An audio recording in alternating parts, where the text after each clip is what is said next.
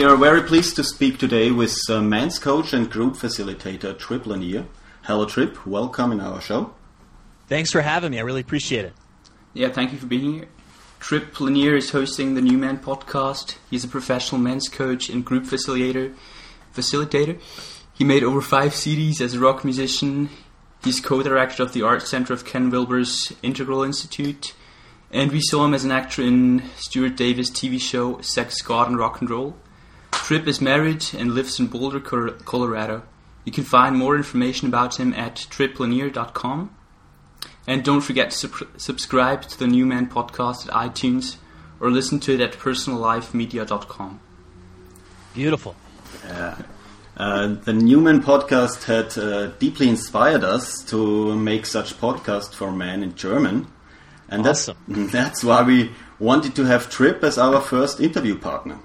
Wow, I'm really honored. Like, this, is, this, is, so cool uh, that you guys are doing this, and you guys are doing this for specifically for the guys in Germany. I just think it's fantastic. Yeah.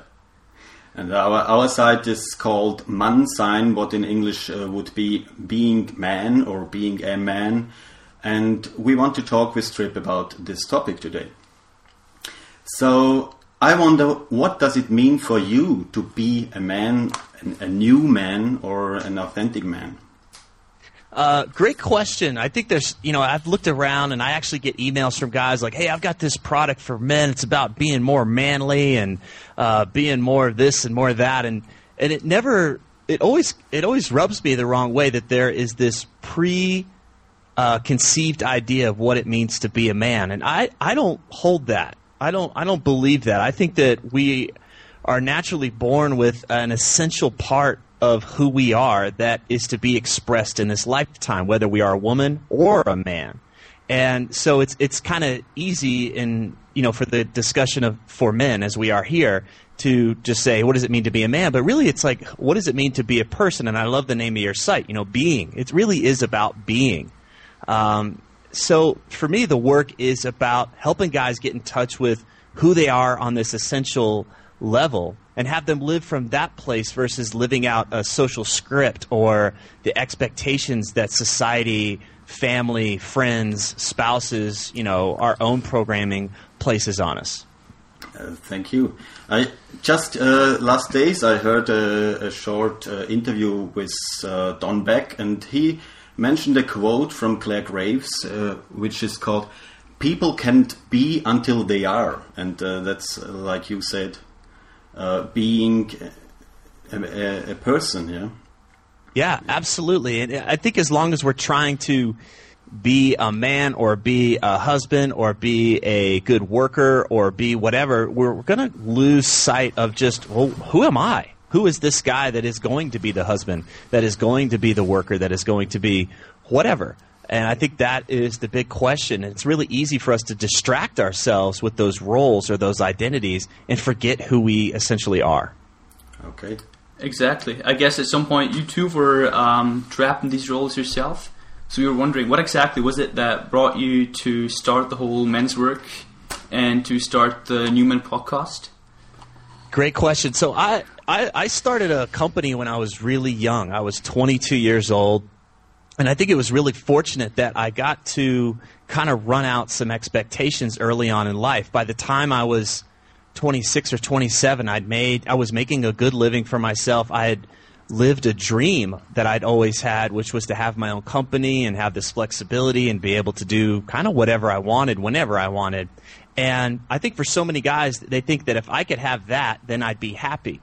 And the reality was, is I went through a major life transition at that time. I had, um, you know, a breakup in a relationship, and some other things kind of fell apart in my life. And I realized, wait a second, this was supposed to be it. I, I, I was at where I was supposed to be, and I saw that having more money or more sex with other women or all these other kind of things just wasn't going to be the answer. And I think for some guys, they may reach that at the midlife crisis. They may hit that at when they're they're in their 40s or 50s, 60s even. Um, and I got to see that early on when I was in my, my late mid to late 20s. So I was also in a position to kind of like see where I was and, and kind of project that out in the future. And I was like, well, if things stay the same, my life's not really going to change. This is going to be it, and that scared me. Like I, I, I, I saw a plateau instead of a continual progression in my life. So I began to ask myself, is this all there is? Is this it? And um, I knew that there had to be more. So I started waking up to, uh, you know, like, well, what is it that I want? Like I started looking for clues, and so many people thought that I was at the pinnacle of, of what a guy should want. But I, I started looking around like, well, there's got to be more out there. There's got to be some more inspiring paths. There's got to be something that I want to do. And that path ultimately led to me paying more attention to me. Like, what, what is it that I want? So I didn't want to be one of those guys that just, you know, did the typical went to school, got a job, got married, had kids, and then was dead one day. Uh, I, I wanted to live a very purposeful life, and I'd, I, there wasn't a big plan. There wasn't. It's been messy. It's been this meandering thing, but it's ultimately been an adventure. Mm-hmm. So uh, being a man is also a, a continuing growth. And uh, your subtitle of the, the New Man podcast is be Beyond the Macho Jerk and the New Age Wimp. And what does this exactly mean for you, being beyond? That's a, that's fun. First, I just want to say it's a fun polarity. I, I, I don't know anyone that that actually wants to self-describe or identify as a macho jerk or a new age wimp. It's, you know, I grew up in the in the southern part of the United States, and, and there's a lot of like what we call white trash there, and, and no one stands up, no one stands up and says, "Hey, wait a second, don't make fun of white trash because I'm white trash," and even though I am, I, I am white trash, so no one's really proud of it. But uh, you know, in American culture, it's easy to polarize men into these two arenas, whether they're these tough guys or they're pussies, and I've always just wondered, well, what's beyond that? I thought it was a great way to just start that conversation. You don't want to be either one of these guys. So, who is the guy that has brains, has heart, has balls? Who's the guy that honors that there's more to this life than just getting laid, making money, and having six pack abs? Who's the guy out there that uh, has so much more to give than just himself? Like, who gets that this life is about expression, love, and surface? So, it's a great place to just start this huge exploration. Mm-hmm. That's awesome and and you know ultimately that takes balls. That takes guts to mm-hmm. abandon those old ways of being and those old roles and identities and venture into this new territory. Yeah. Yes definitely. No i can just uh, sort of relate to your situation too. When you were 22 i'm 21 now and i'm also starting out with my own business. But at the same time i can also see that my business is definitely not going to be the only thing. Do you have any recommend, uh, recommendations how um, how to sort of pay more attention to myself, how to really find out what I want in my life? I think it starts in the body. So many guys want to have, um, you know, somebody just kind of lay it out for them. You know what, Nils? You know, or know what, Heinz? This is this is what I see for you, and this is what you're going to do in this lifetime. But we kind of want to have it brought down to us. At least that, there's been moments where I've been on my knees, like God, just someone tell me what to do. And the reality is, is we are being told and it's our bodies. Our bodies tell us what, what is happening. Like, what's the flavor of your day? Are you struggling? Like, is your energy low? Uh, or, or do you look forward to things? Are you energized by the work that you do? And I found that if, if you start to pay attention to the parts in your day where you're energized and you're invigorated, follow that. Bring more of that into your life. Orient your life around those things. And there's a difference between pleasure and like this deep enjoyment. Pleasure is the going out and getting drunk, or the, those those kind of like the like the states of like doing drugs or whatever, where it feels amazing in that time, but it ultimately has a cost. It's not sustainable and it doesn't build on itself. So a lot of guys want to say, well, what do you love? Like, what's the thing you love? A lot of guys don't know. And I think it's because they're not paying attention to how their, their body gives them feedback about what they love. They've got an idea of what they should love, and that's ultimately is what leads them down these paths of like going to you know getting a four year degree in something that they don't really give a shit about, and then doing a career for twenty years that they don't really care about. Um, it really matters that you pay attention to your body and notice when you feel energized and invigorated, and don't give a like don't get caught up in the content of it. Just keep following that. Like it's a, it's like a, a small light in the dark. Keep orienting towards that light. Does that make sense? Yeah, definitely it does. It does. Okay, and you may find that something that lit you up six months isn't the thing anymore. Um, it's it's it's it's just more of a breadcrumb trail. It just it leads you to the next thing. yeah. Yes, I can relate to that. I can relate to that. It's happened a Cool. few times so far. Good. Yeah. Um, you've been doing this podcast for quite a while now. Have you had any feedback from other people so far? Like, uh, well, I guess you have had, but what do you think are the benefits of your podcast exactly for your listeners? Um, personally, like I grow and uh, I get lit up by seeing what is possible. So I grew up in a small town, and like I was telling you before, I had uh, you know I'd gotten myself into this place with my business, and I, I it was like, well, this is it. Is this all there is? And so for me, when I see what's possible, when I see what other guys are doing, what other men are doing in their lives, um, and I see a new possibility, I get lit up. Like I, I wake up more and more. It's like the menu of life gets bigger and bigger. And I say this a lot. I think I think a lot of men are living uh, a life that's limited to like the, the equivalent of the children's menu at the restaurant. They have no idea that there's all these other meals and options available to them. And it's not that you have to do all the other options, but ultimately, if you have more options, sometimes you, you'll stumble across something and be like, I didn't even know I wanted that, but when I saw that, I, I that's it. That's when I knew I found what I wanted. And so, um, for me, the service that it provides me is just exploring what's possible, and I wake up a little bit more and more here and there. And once I can see it, I can do it. So I'm helping guys expand the menu of their lives, and once that happens, a lot of us just know what the next steps are. We'll be grab, we'll find out what did that guy do? Where did he go to school? What did, what you know? Where did he get started in this and that? And the new man helps guys take those next steps too. You know, we, I always ask in each show, like, what's one thing a guy can do today? And it really is about that application, that part of us that um, it gets it from being just a cool idea. You know, one day I'm going to do that. Like bullshit. You start today.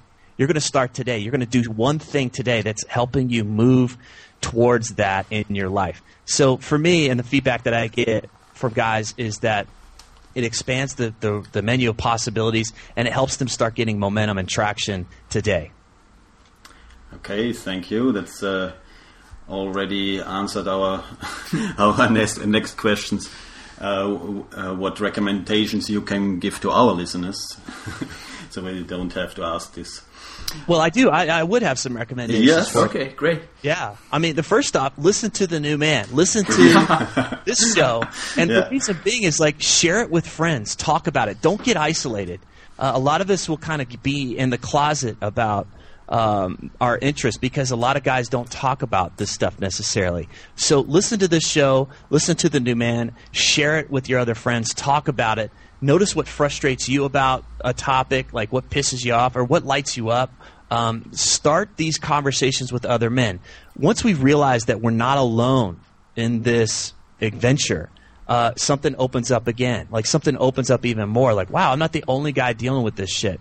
So, so many guys are hungry for this stuff and they want connection and dialogue on a level where it actually has some meaning. So, the first step, listen to something, have some kind of common thing, and a show like The New Man or the show like this one is a great place to start. And then from there, I would say create a vision for yourself. Where do you want to be in a month? Where do you want to be in six months, six years? Share this with other people. Like, don't keep it private. Start to share this with other, other guys. When you're having a couple of beers or something, just be like, you know what? I'm going to lay this out here. Take a big breath, feel your balls in your pants, and be like, here's where I want to be in six months. Uh, how can you help me? How can I help you? Um, check in with that vision weekly, if not daily. And what this does is it, it helps you be proactive in creating your life versus just reacting to outside circumstances. Well, I'll get to that one day whenever everything's perfect. Guess what? It's not going to be perfect. So you do a little bit each day and you make huge strides. Um, and the, the other thing is like if men grow from challenge, create a challenging and nourishing environment for you to grow and love your life. So surround yourself with guys that challenge you and really see you. Like stop hanging around with guys that don't help you be the best man you can be. Uh, if you're the average of the five guys you hang out with, seriously take a look at that. Are these the guy? Are these inspiring guys? Like move more towards the guys that are inspiring to you. Uh, be very active about that. And working with other men will accelerate this process of growth, and working with a good coach will too. Yeah, we just started a, a men's group here in uh, in Zurich uh, with some other friends, and this group is based on a structure from the Mankind Project. Uh, I'm, I'm sure you know this, and I wonder. Uh, what you think if a man's work is all about the right initiation or passage from from adolescence, uh, or what what is this special thing on, on man's work? Yeah, well, initiation and rites of passage, I think, is a huge part, and I think it's a, um, it really answers the question answers to the whole situation that there's a lot of 40 year old boys walking around. There's a lot of 50 year old boys walking around. They, they haven't had a chance yet to really gone through a trial and see, really test who they are. And I think that, um, you know, a rite of passage is essential. And, you know, there's, I'm not an expert in the history of that stuff, but there's so much data out there about, you know, why other cultures insist on having rites of passage. Um, men's work doesn't have to be just about that. I think that the men's movement of the 70s really focused on a lot of that stuff. But um, for me, I, it comes back down to being uh, just who you are. And if it's about helping guys just be yourself, then being more you might mean revealing the man beneath the boy. Um, this this work will help that man emerge. Uh, so I see them fitting together nicely, and it, it's just easier for me and more simpler, more simple to just help guys focus on being themselves. Okay. Okay, thank you. And um, what what do you think, especially for young men like like Niels here? Uh, he is 22, uh, 21. Okay, um, I, I think they are maybe not interested in in such movement uh, the, like the the man's work, like seminars or whatever. Uh, how could we talk to them? How can we reach them? That's a that's a great question. You know, when I think about who I was at 21, 22, this stuff was not even on my radar. Yeah. Uh, I, I was certainly not seeking it. I was not looking for a podcast or any kind of seminars or anything. Nonetheless, I, I had a hunger. I had a hunger, and uh, being in rock bands, you know, had feeling that camaraderie and having a, a, a common purpose and going out there and having that like sense like we're we're doing something meaningful and we're doing it together and we're challenging one another. There, there's a common thread there with men's work. So, um, but I, I don't I don't know if it's necessarily the thing to be an evangelist, like to go out and try to recruit guys or convert them. I think that ultimately a guy has to arrive at that on his own, Yeah. and he has to arrive at that point where he's he starts asking the question like, "Is this all there is?" And my goal, my my vision is that within five years, when a guy reaches that point of, you know, is this all there is? He will quickly find the answer to be no. There is way more. There's a ton more available because of shows like The New Man. Um, that there's there's so many resources available. But for younger men, you know, when I was that age, I needed to go and screw up. I needed to go make mistakes. I needed to go like that. For me, that period of my life was about trying lots of shit out and screwing up and learning from mistakes and um, just having that space to to move on from being a teenager and have that those awkward moments like a toddler learning how to walk. Uh, th- those early 20s for a, a young man are, are critical in helping his development as a man. And I think if a guy doesn't learn how to fall down and screw up and learn that he can get back up again, um, I don't know. That, to me, that's a really valuable time, even though it may not seem like it's directly related to doing something meaningful and purposeful and all that kind of stuff. Okay. Great. Thank you for uh, for your time. Yeah, Absolutely. We are, we are over with our questions. a lot quicker than we actually anticipated, but Okay. Excellent. Well, I, do you have any other questions? Is there anything else you want to explore? um, not in the moment. Okay. So I just uh, once again I want to uh, tell our listeners that there is more information about Trip Lanier uh, at uh, triplanier.com and you can find the New Man podcast at uh, iTunes and on the page of personallifemedia.com. Thank you, Trip, for your time. yeah, thanks a lot. It was a great interview. It was my pleasure. I had a lot of fun, and I'm just so psyched for you guys. Please keep me posted on your development and let me know if there's anything else I can do to help. Okay. Definitely. Thank you. Bye. Bye bye.